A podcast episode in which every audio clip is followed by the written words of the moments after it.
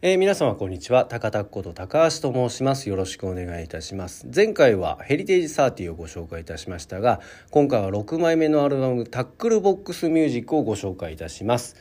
えこのアルバムは2015年12月に発売いたしました。レコーディングはその3ヶ月前9月に行っております。2015年はですね、えー、ライブをぎっちりとやっていた年です。年明けから、えー、川西さん、木下さん、祐介の、うん、ガラパゴスという構成でバンドライブを中心にやってました。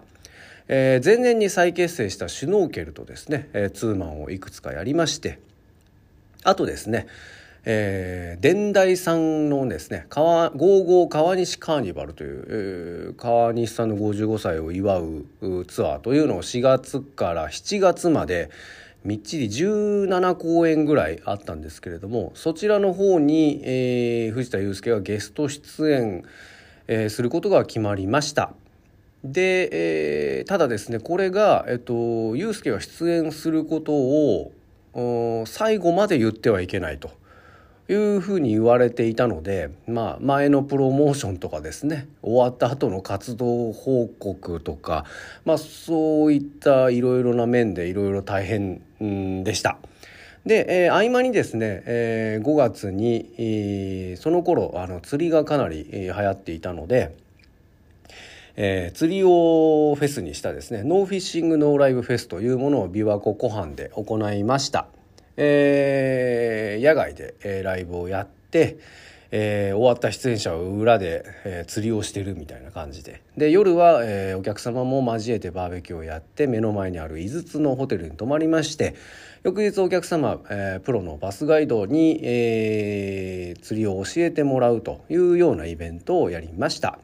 まあ、これらの体験型の野外宿泊イベントは後のリアルキャンプフェスとかですね、えー、YSK ミュージックスクールとかにも生かされてると思います。でその、えー、釣りのイベントを経てですね9月から、えー、通称釣りツアーと言われたですねNo Fishing No Live ツアーを各地でやりましたもう本当いろんなとこでやりましたけども、まあ、その際に、えー、 LOVE LOVE LOVE のドラムのサンちゃんとかギターのキョンピーそれからまあちょっと前まで一緒にツアー行ってたあ青江君ともですねさらに親交が深まる機会となりました。えー、打ち上げはもうその人たちとばっかり飲んでたような気がしますけれどもで、えー、その、釣りツアーの途中でレコーディングをするというかなり変則的なレコーディングでした。まあ、これには理由がありまして、えー、ドラムの川西光一さんがですね、えー、電台のツアー終わった直後ぐらいに、えー、倒れられまして、えー、入院したということで。で川西さんが関わってるプロジェクトのチームとですね連携を取りながらあしばらくお休みいただきましょうということになりました、まあ、川西さんはもう早々に「いや大丈夫ですよやりますよ予定通り」みたいなことを言ってたんですが、まあ、ライブ決まってるライブは他のドラムで乗り切りましてで予定してたレコーディングは一旦白紙に戻しましたまあ、あの合宿レコーディングを引き続きやるなんていうアイデアもあったんですけれども一旦なくしまして。えー、でもですね川西さんといえば「えー、グッデイサンシャイン」以外の全てのアルバムで、えー、かなりの数ドラムを叩いてくれてるところもありましてまたご本人も「うん、ユースケのレコーディングやりたい」というふうにや言ってくださっていたので。まあ、レコーディングはその世田谷の BST というですね都内でやることにしまして川西さんの参加についてはですね、えー、1日2曲2日間までということに限定してですねご参加いただくことになりました。まあ、その代わり新しいコンセプトでいろいろ考えなきゃいけないということで、えー、みんなでいろいろ考えまして木下さんがあ当時ブームだったサックスをですね、えー、サックスが吹けるキョンピーと一緒に吹いたりとかまたあのドラムのサンちゃんがハープが得意なんでハープで参加してもらったりとか。まあ、あとですね、えー、ライドオンベイビーのレコーディングカントリー市場ですね、えー、の時に参加してくれた鹿島静香ちゃんがですね久しぶりにバイオリンで参加してくれることになりました、まあ、以後あの静香ちゃんとはライブとかも続いていくわけですけれども。で、えー、あとはですね要さんがあの 80s のブームだったユースケの楽曲をですね、えー、そういったあのジャンルの演奏が得意なのでドラムで参加してくれましてまあ、あと、あのー、前のアルバムがちょっと真面目すぎたところもあるので青江くんが、えー「俺のギター」という楽曲で、えー、怪しい店長をですねやってくれる小芝居みたいなものも入れました。えー、自分はこのアルバムではですね「えー、雪のせい」という楽曲で、えー、木下さん指導のもとですねタンバリンとか、まあ、あとあの膝クラップ膝を叩いてクラップやるやつとかですねあと検診球っていうあのシャラシャラ鈴のような音がする球があるんですけどそんなものをいじったりもさせていただいてます。まあ、そんなこんなで、えー、なんとかなんとか乗り切りましょうということで、えー、みんなで少しずついろいろアイデアを出し合いながらですね、えー、ごったにのようなアルバムができました。ただですね、えっと、これがなかなかタイトルが決まらなくて、えー、かなり苦労してました、えー、ナイアップチーム木下さん祐介と3人でですね何回も打ち合わせしましてで自分がですね、まあ、この釣りツアーでいろいろ釣りのモードに入ってたというのもあるし、まあ、今回そのユースケがあのセルフプロデュースに近い形でこの楽曲ならこの人にやってもらおうとかこういう楽器で挑戦してもらおうみたいな時と場合によってこうルアーをガチャガチャ変えるような感じでやっていたので、まあ、この釣り道具入れのような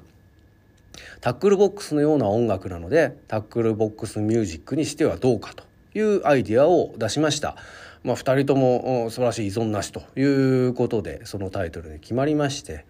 で、えー、イメージアイテムとしてですね、えー、オークションで UMCO というメーカーのですねヴィンテージタックルボックスを購入いたしました。えー、すごいデザインもかっこいいんですけれども、えー、それが、えー、深い緑色だったので、アルバムのテーマカラーを緑にすることにいたしました。えー、アイバニーズさんからですね、えー、ロードコアの緑色のやつをギターを借りたりとかですね。あと写真の岩田直さんがいろいろロケーションしてくれまして、えー、緑深いですね。渓谷で撮影をしたり。あとですね、えーと、都内に、えー、シェアオフィス兼撮影ができるスタジオがあるんですけれどもそこにですね道具とかがいろいろ雑多に置いてあってで緑の作業台があってであとそのたまたまですけど Y とか F とかのですね緑色のあのイニシャルの置物があったりというような場所があったのでそこで撮影をいたしましたかなりアルバムのテーマにぴったりなあ撮影ができたんじゃないかなと思うんですけれども。ですがですねもともと11月にツアーを組んでいて、え発売をその頃にしようと思ったんですがタワーレコードの流通に載せるにはちょっと時間がないということでちょっとタワーのディストリビューターといろいろ相談をしまして、えーまあ、仕方なくですねタワーの、全国流通の発売は12月にと。で11月のツアーでは申し訳ないけれども先行的に手売りで販売させてもらうという形を取りました、えー、このツアーは8カ所ぐらい行ったと思いますね、えー、いろんなとこ行きました。でタワーさんに限定の特典を差し上げるということでプレスした DVD を、作りましたえー、釣りに行った時の映像をはめてですね「え、サンライズ」という楽曲の MV を作ったりあとレコーディング中にある程度意識的にですね、えー、全曲解説みたいなものをユースケがやっている映像を撮りましてそれからあと青江くんにですね俺のギターの MV を作ってもらいました。まあ、あのボラギノール方式と言われてるですね静止画をこうはめながらあの紙芝居のようにやる MV をですね青江くんに作ってもらいまして、まあ、そう考えると青江監督のあのちゃんとした出すデビュー作品の第一デビュー作品だったんじゃないかなと思うんですけれども。まあそんなような形でですね、えー、状況がいろいろ大変でしたけれども、うん、みんなでアイデアを出しながらやり、まあ、あとユースケがもうほぼ、うん、先輩にいろいろ集中的に教えてもらって合宿でというよりはもうバタバタとですね、えー、来てくださったあミュージシャンたちに指示を出してセルフプロデュースのような形で、えー、やるようなアルバムとなりました。えー、すごく大変でしたけれども、あのー、いいものできたと思います。まあ、ユリリガドミーとかですね、星に願いをとか、空に焦がれてとかはですね、今もライブの大事な場面でやることが多いですし、まあ、あと、えー、波のマニマニなんかはですね、この間の YSK ミュージックスクールのウクレレの課題曲にもしましたけれども、まあ、この6枚目のアルバムもですね、えー、その後も7年近く経ってもですね、えー、しっかり歌い継いでるというような感じでしたね。まああのちょっとですね2015年末に出してその後なんかちゃんとそれを売り切るようなあ仕掛けができなかったというのが唯一心残りではありますけれども。まあ、デザインも含め、えー、いろいろこうごったに入っている楽しげなアルバムというところで、えー、いいアルバムだというふうに思っております。えー、こっからしばらくまあここまでですね。2009年10年11年えー、13年14年15年とですね。ほぼほぼ1年に1回、えー、作ってきましたけれども、えー、まるっと空いてですね、えー、2017年の後半まで、えー、レコーディングはしなかったですけれども、まあ、だんだんこの辺りからですね、えー、自分たちで、レコーディングができる機材も揃ってきましたしまあ、あとあのノート PC でツアー中に CDR を焼いたりとかですね。さらにその後はデュプリケーターで量産体制ができるようになったりとかですね、まあ、そのアイテムとしての CD というものはなかなかこうちゃんとアルバムにして出すというよりはツアーツアーで作った楽曲を CDR にしてすぐお届けするというような形に次第に、移行していった感じですね。でしかも最近では CD を買っていただいた方にはあのデジタル音源がダウンロードできるようにしたりとか、えー、歌詞とかも後からも調整できるようにですねであと、自分で加工していただけるようにもですね、えーデジタルの歌詞カードにしたりとかいろいろ切り替わってきた時期だったので、えー、まあ、こういったあの何ヶ月も前からアルバムを作って全国流通を意識してというのがそろそろ終わりになってきたかなという感じの時期です。えーまあ、このアルバムを経てですね、えー、次のアルバム「えー、ロード・オブ・ライフ」につながっていくわけなんですが「ロード・オブ・ライフ」はですね、まあ、次回お話しますけれどもだいぶタックルボックスミュージックの作り方に近い形で、まあ、場所も同じですけれどもというような感じでした。えー、その辺についてはまた次回にお話ししたいというふうに思っております。えー、でもですね、えー、この